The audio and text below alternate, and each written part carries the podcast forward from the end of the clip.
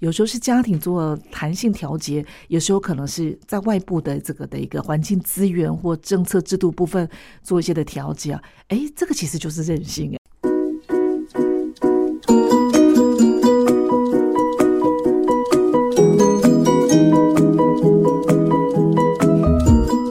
让心理健康普及全民，以落实心理健康优先。台湾心理健康联盟在。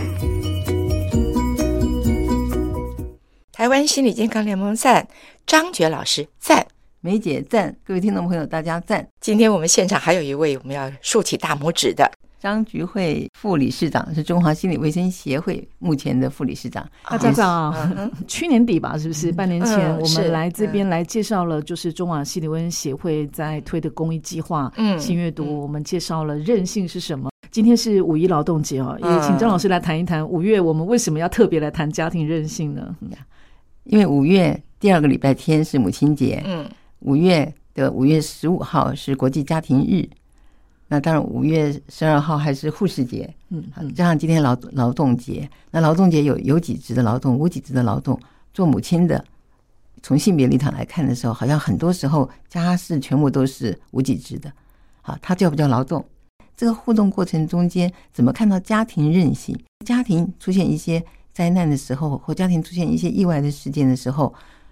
也会需要人家庭韧性，大家一起怎么去面对？那今天我们就聚焦在从谈家庭韧性，因为国际家庭日、母亲节，然后劳动节，其实很有意思啊，今天是五一劳动节，是啊对我嗯我自己觉得我自己的一个嗯，哎，我是张觉老师的这个呃学生， 早期的学生，呃，我也自己呃独立当学者很多年了。那我过去我都专注在做公共卫生的，或者是在做跟性别妇女健康有关的这个的这个研究也好或倡议也好，但是这几年来，将近这个十年时间，呃，我自己也因为我自己的角色的关系，家庭角色的关系，哦，呃，我为人妻，呃，特别是为人母的这个角色，我更关注的可能是就是儿童青少年的这个心理健康，还有就是家庭的哈，家庭的心理健康，是因为啊，真的这个家庭在涵养人呐、哈，家庭在涵养人，好像说这个小孩子，嗯，他有没有一些的这个这个需求，或者有一些的这个、这个这个这个发展的这样这样的一个呃需要去。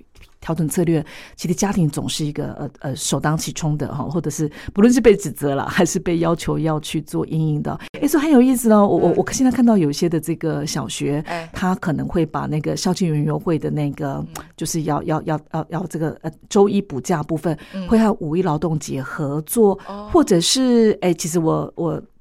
这几年也有机会接到五月一号的这个亲职学小学亲职讲座的演讲邀约，嗯那学校的主办人会说啊，因为今天爸爸妈妈放假，嗯然后就可以有时间，是嗯来学校就是很很从容的来参加，是就是这个亲子讲座。是嗯所以有的学校他可能没办法做这样的一个放假的调整，诶，他就会去使用它。那我要用这个来破题，就是说是是五一劳动节，呃呃，所以有有如果是劳工身份的人会、会会放假。嗯啊，这个放假我所谈到的就是当家庭的成员的呃状态不一样的时候，那家庭怎么样去做一个弹性的调节因应有时候是家庭做弹性调节，有时候可能是在外部的这个的一个环境资源或政策制度部分做一些的调节啊。哎，这个其实就是韧性哎， 因为韧性就在你，韧性在于说你有一个突发的状况，那嗯对可能不是你预期的，是然后怎么去呃应对对，那我们嗯应对的态度是很是负面的，是很负面，就是说，嗯呃，真讨厌，呃，怎么老是这样？还是我就是很正面的去嗯去去看待它，然后去创造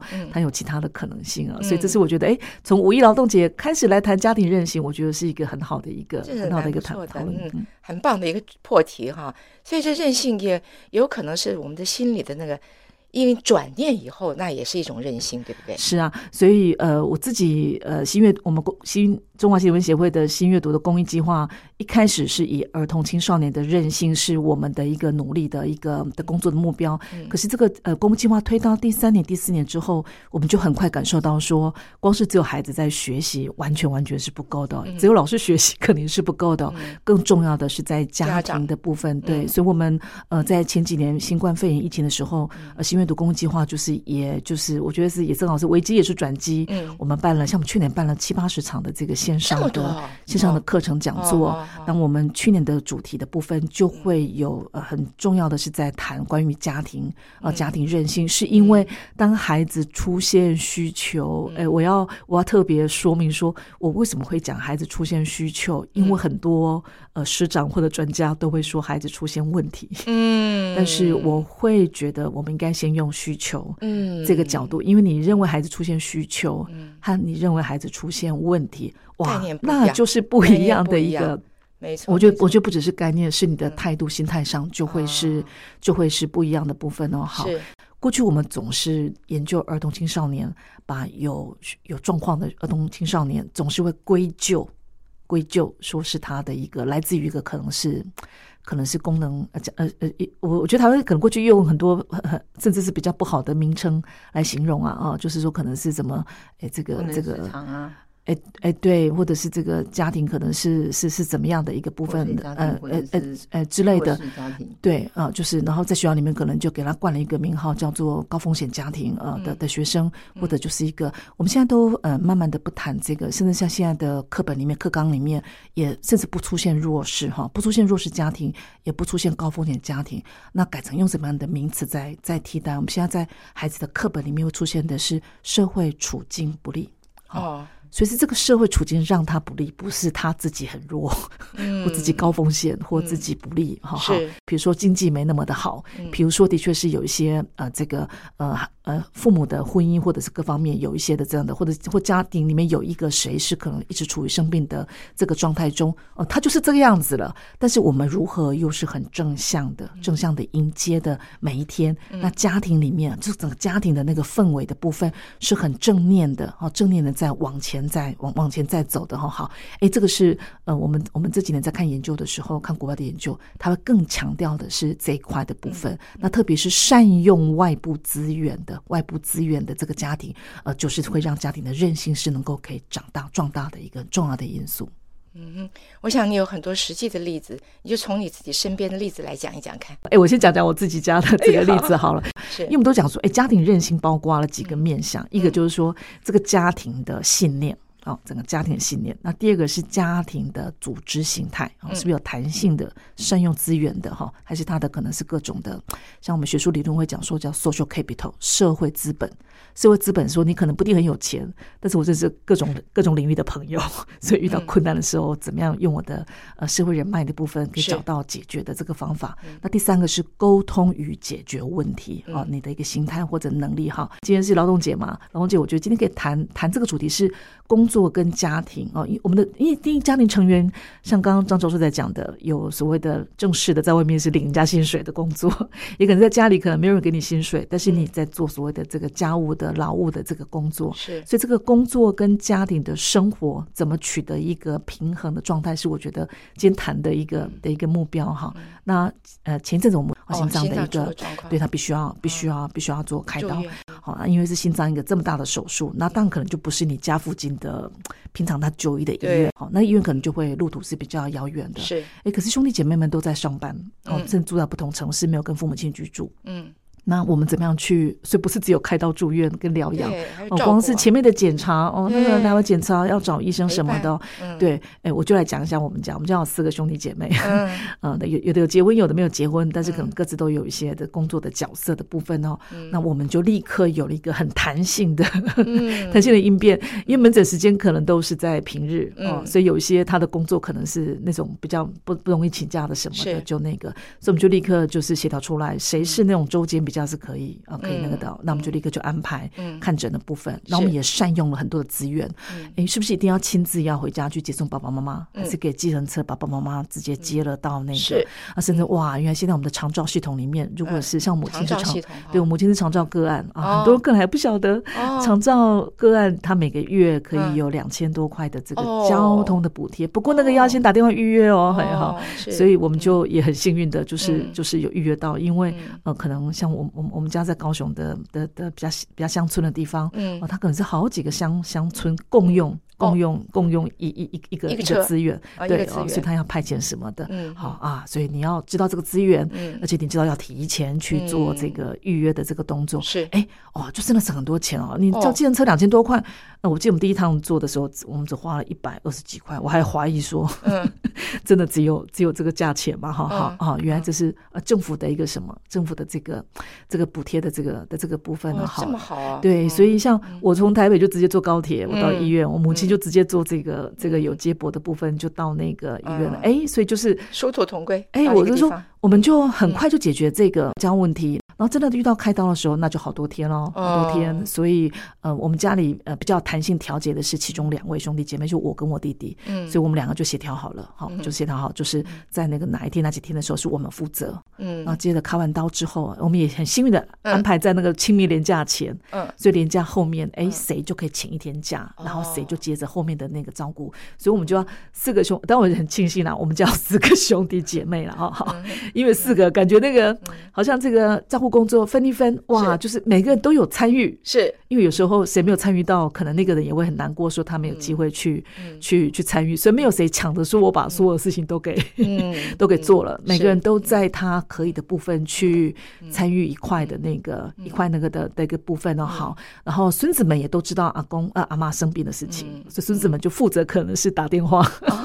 打电话要关怀还是什么的嗯哦。那我回头来讲说，哎，我我用我们家的这个，其实哎我我讲的好轻松哦，但其实我母亲那个刀是很危险的刀。嗯我母亲做的手术就是几年前刘真女士她的那个心脏瓣膜的那个的那个手术，而且很巧是她手术的的那一天正好是她的忌日，啊对，所以所以我的意思说，其实其实大家是很紧张的，嗯，我们没有做无谓的担心哈，但是我们又做好了最坏的心理准备，最坏的最坏的打算。嗯但是我觉得很多的家庭里面，特别面临到有一个呃生一个很严重的疾病的时候是，其实很困难做到过到这个。那我要说，嗯我们家庭也不是一下子就这个样子的，啊因为几年前也经历我爸爸也是一个很严重的心脏手术，哦我妈妈嗯在十几年前也有过两个癌症的先后的呃四五次的开刀、化疗跟放疗。我要说的是说，嗯哎。没有先天的啦，啊我们我们我们家不是因为我是心理健康的专家，我们家、嗯不是啦，那个也是历练来的啦。这次为什么我们可以这么的从容哦？这么我说从容，说心态很从容，嗯但是还是很还是很严肃严肃一点。我觉得是因为我们有经历过了那些的事件哈，嗯所以我觉得我们的那个韧性哈，以以以这个是一点来经验讲，对，累以及积的嗯家里有这个长辈，因为我们我们家里的长辈呃第一次生病都是都全部都是第一次的经验，我觉得是透过每一次的经验，当然中间我们也有一些可能，呃呃，曾经我妹妹太辛苦了，妹妹没有结婚嘛，就是很照顾角色，所以她也是本来很谢谢她承担，后来她有些的反弹抗议，就觉得说呃是不是另外一个谁应该要承担，嗯所以后来我们在这个事情上面，我们都我说讲开来了，家庭讲开啊，这个就是什么呢？这个就是第二个我刚刚讲到那个，不只是这个信念系统哦，是家庭的组织的形态。嗯组织形态里面，我们是不是我们是有弹性的？是那个弹性调节，这个弹性调节包括是家庭的成员里面，是不是真的去调整。我们刚讲工作与家庭的平衡嘛，嗯好、怎么样去调整那个工作一部分的一个弹性，是以因应你的更更有余余余力去因应你那个什么，就是这个家庭的特别的需求。是然后第三个是沟通与问题解决，嗯那个沟通很重要，很重要，嗯像刚张老师特别谈到说，张教授就说，这个家庭里面那个好像性别的照顾角色是嗯的或什么部分，我觉得很多时候就是我们觉得好像谁就理所当然是应该做那个事情。嗯是我我我们家是这个样子，我们三个姐妹，嗯妹妹没有结婚啊，我跟我姐姐有结婚，嗯然后弟弟弟弟也有结婚，弟弟也有啊，对，所以很多时候就会觉得说，哎，是不是就儿是子这个妹妹儿子应该要负责哎对啊，媳妇儿应该负是责是是啊，或者是那个嗯没有不没有结婚不不的妹不用妹担心小孩的那个我那个没有结婚的妹妹要对啊负责，哎哎，我觉得我们一开始我妈妈第一次生病的时候，我觉得我们也有一点是这两个人自己会跳出来。啊跳出来之后，谁可谁可能又跳出来比较多，是所以另外一个人就因为那个那个人做多了嗯嘛，另外一个可能就觉得说，哎啊有事叫我啊，啊没有叫我就是、嗯没就事是啊，所以他可能也不是不想做，嗯可是另外一个就说，为什么他都没有主动说他要做， 所以就好像大家都理所当然觉得嗯是是我要做，所以他那个心力交瘁的那个部分了哈，哎、所以我们也曾经也经历过那一个部分哦真的，然后就是他去呃弹出来他的那个部分，嗯哎、所以我要常常说，其实这就是家庭啊，嗯这就是家庭，是家庭也需要成长。真的个人会成长，个人随着我们的嗯年龄、我们的嗯角色，是我们的角色可能家庭角色、工作角色，嗯会遇到困境，要需要调整，有时候可以可以可以跨越就升登了，是有时候可能没办法跨越，必须要转弯。嗯，嗯那家庭也是，所以我觉得很有意思哦。我自己是学者，呃我们一对直在做，像我早年在做很多是做性别的部分，嗯也会特别关注到，就是这种家庭里面谁会成嗯为是被认为低序位的，是第一序位的那个什么，就是这个照顾者。嗯一直以来，台湾所有的研究，会啊亚洲了哈，我嗯觉得亚洲家庭的研究都是说是那个没有结没有婚结的婚女的儿，对，好，或者这是首选嗯或者不是没有结婚，就是没有婚姻关系对的，对没有婚姻关系或者没有子女的这个是女儿，其实我们嗯跟性别有关的照顾者的这个老师，一定一定是先破题，就说嗯不要让孝顺哦，不要让孝顺就是捆绑了你，好，啊，让孝顺捆绑了你，因为那个真的是非常不利于、哦嗯不利于心理健康的哈。所以为什么我要谈到刚刚家庭韧性里面的那个家庭组织形态？因嗯为家庭组织形态里面，它特别强调的是家庭使用资源的能力。嗯，这个家庭使用，所以我刚为什么讲到那个长照的那个？对哎对嗯对，哎，我哎，话说啊，哎，我自己是我自己是公会学者，不过我自己没有太认真研究最近新有的哈新新发展的政府的这个嗯长长照照的资源。哎，我妈妈怎么会知道这个资源呢？我妈他妈自己是知道的啊，哎，不是，我妈妈是想说啊，住院可能需要钱，她就嗯去邮局要把领一下，因为他们自己有些退休金，她觉得这个嗯生病不要不要让是父母让孩子对们去花钱，是然后就大家就聊嘛，因为邮局会聊说啊，那你要在这急啊，哈好，一个啊，我被 key 了，被给亏灯哈啊，那个什么什么的哈好，然后旁边的那个就是街坊邻居说，哎。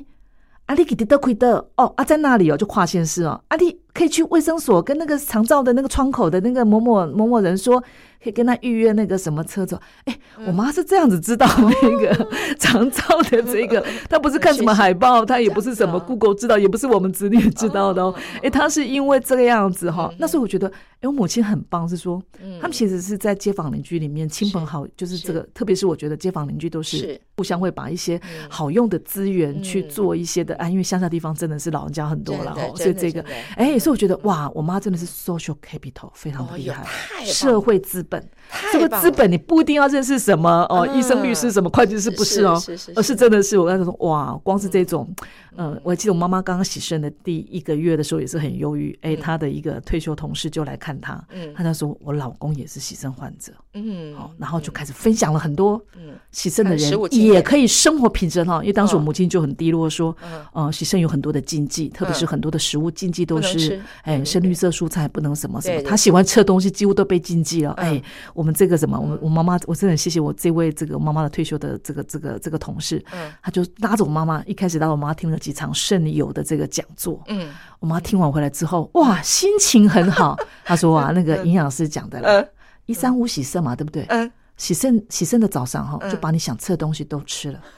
哎，先过，爱喝咖啡。哎呀，我先妈妈过发瘾现。口哎腹之欲先过一哎啊下，一周过七瘾，天，我有三天可以吃。 哇，他突然那种就是嗯好了嗯你你被限制很多的东西，突然就是得到了一个疏解嗯哇，对，那个真的比任何一个心理师、啊精神医师都在跟他重嗯哇，他突然啊，这是谁讲？这就是一个过来人的。嗯，过来人的那个经验的这个分享的这个部分非常重要哎，这个就是我刚刚讲说，哎这叫家庭组织形态里面。那另外，我觉得就是有另外一个就是呃，沟通跟问题解决。嗯哎，当你有很多哈，你一个善用各式各样的问题解决的。那这样的一个的方法的时候，有时候我们自己想不出来那些方法嘛。嗯啊，如果你跟一些同样的这个、呃同样呃呃经验的人嗯去聆听他们的方法，哎、我自己在育儿上面，特别是孩子可能面临到升学的时候，我觉得真的是哈，我很很很鼓励嗯有这个有这个呃孩子还在小学、中学的家长，真的就是一定要结识哦，嗯结识家长朋友，然后要结识跟你观念不一样的家长朋友。要观念不观一念样哦，不一样对你才那能彼此够可 以沟通你才能够才能够不一样的听角度听不一样的，哎对对对啊，对有对机会认识就是那个他的孩子年纪比你还要大的，大哎对，过来因为人他们都过来人的部分，嗯好好，那我觉得会对你自己在育儿的历程上面，嗯你可能有更多的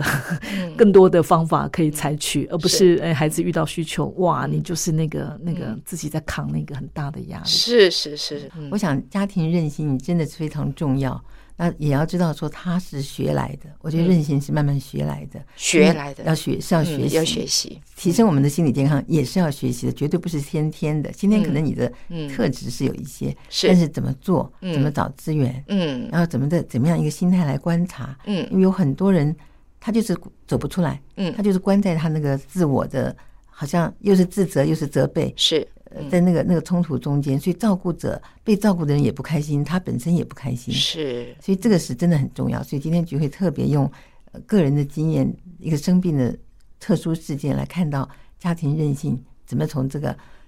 了解信念到这个呃互相社区的支持嗯网的建立到沟通嗯，解决问题。我觉得好这真的是太棒了。中华心理理卫卫生生协协会会副理事长对张菊慧，谢谢您，也要感谢张觉老师，谢谢梅姐，嗯当然谢也谢听众朋友。哎。